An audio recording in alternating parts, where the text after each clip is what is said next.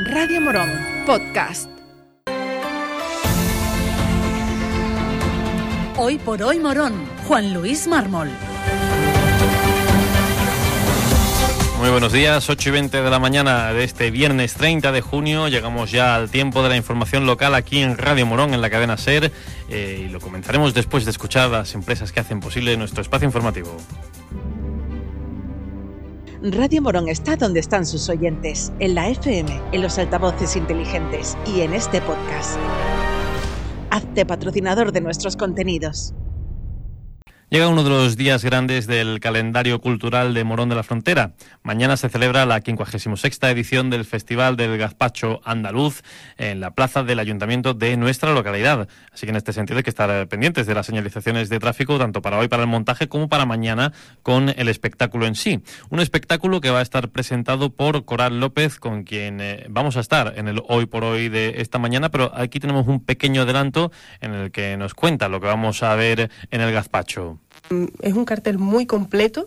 Es un cartel que quizás no sea tan vanguardista como fue el del año pasado. Eh, yo creo que es un, es un cartel con, una, con un peso bastante importante en lo que es lo tradicional del flamenco. Por supuesto, eh, como artistas nuevos que son, todos aportan sus nuevos conocimientos, sus nuevas influencias, ¿no?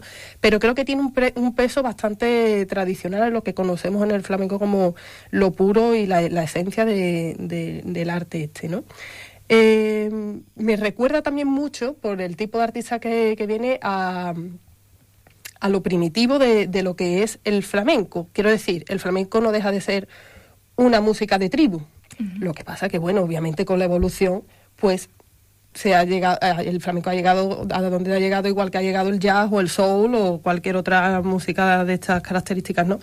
Entonces me resulta eso muy llamativo porque mm, tienen todos los artistas en común, o por lo menos hasta donde llevo trabajado ahora mismo, esos toques morunos, esos toques arabescos que a mí personalmente me fascinan porque nos, nos hacen referencia, pues eso, a a, la música primitiva, que es de donde realmente viene eh, este, esta manera de comunicar, ¿no? Porque al fin y al cabo el flamenco empezó como una manera de comunicar a través del arte, ¿no? La presencia moronense está asegurada en esta edición de la mano de los hermanos Ignacio y Paco de Amparo. Coral nos habló de ellos y nos dio una pequeña exclusiva del trabajo de los hermanos.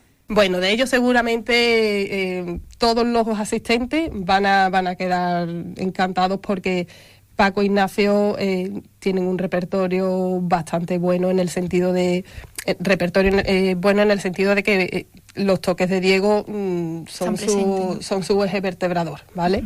Entonces yo estoy segura de que mm, por ahí no, no, va, no va a descontentar a nadie. Y también tiene, si mal no recuerdo, una, porque estuve hablando con Ignacio y con Paco, eh, ellos eh, últimamente hicieron un disco que se llama Sonidos Negros y tienen ahí unos temas, porque el disco realmente todavía no se ha podido sacar a la luz. Pero según me indicó Paco, dice, puede ser que exclusivamente toquemos unos temas de ese disco. Así que vamos a vamos a asistir a una primicia también. Yo me espero, la verdad es que me espero un buen un buen acto por parte, una buena actuación por parte de ellos.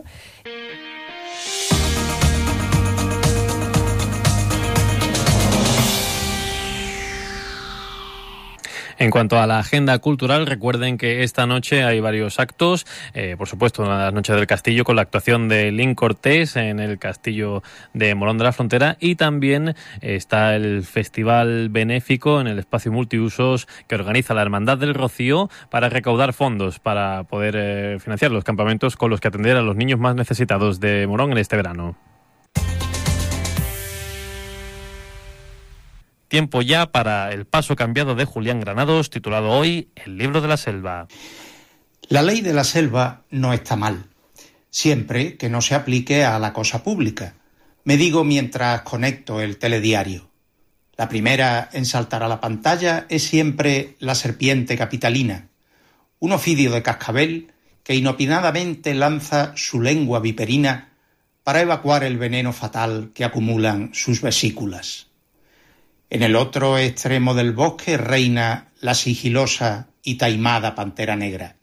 Se deja ver poco, pero a veces nos brinda su magnífica estampa, haciendo equilibrios prodigiosos al filo del vacío, antes del salto a ramas más altas, desde las que mantener a toda costa su dominio y poder. A sus competidores les resulta odioso este temible felino, pero su función es insustituible para el mantenimiento del orden natural. Tras el verano, la selva echará de menos a la manada de simios arborícolas que con su griterío anunciaban el asalto de los cielos. Recientemente, y en el curso de una de sus cabriolas, su macho alfa sufrió aparatosa caída. Ahora su supremacía se ha visto sucedida por el matriarcado de una mona albina que nadie sabe si superará para sí y los suyos las duras condiciones de la supervivencia en la selva.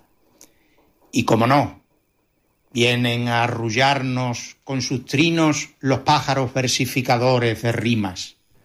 Para otoño volverán las azules golondrinas de las ramas sus nidos a colgar. Esta vez en la compañía de los verdes papagayos que con las primeras lluvias pierden las plumas de pega bajo las que asoma su auténtica y negra condición de buitres.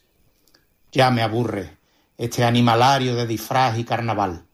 Con un golpe de mando me mudo a la segunda, a ver un reportaje de animales de verdad, de los que se comportan como tales, sin tratar de imitar, en vano, a la inimitable raza humana.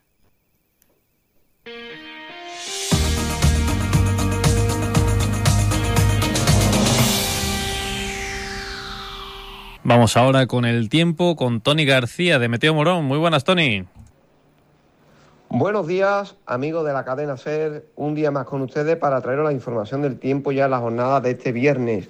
Un viernes donde nuestros cielos seguirán despejados y ya la Agencia Estatal de Meteorología nos desactiva lo que son los avisos por altas temperaturas. Unas temperaturas máximas que mañana rondarán en torno entre los 33 y 34 grados de máxima, mientras que las mínimas puedan quedar rondando en torno a los 20. Todo ello acompañado del viento de componente suroeste, como es el poniente, que al caer la noche y primeras horas de la mañana se note algo más la sensación de fresco. Así también será la jornada del fin de semana, tanto sábado como domingo.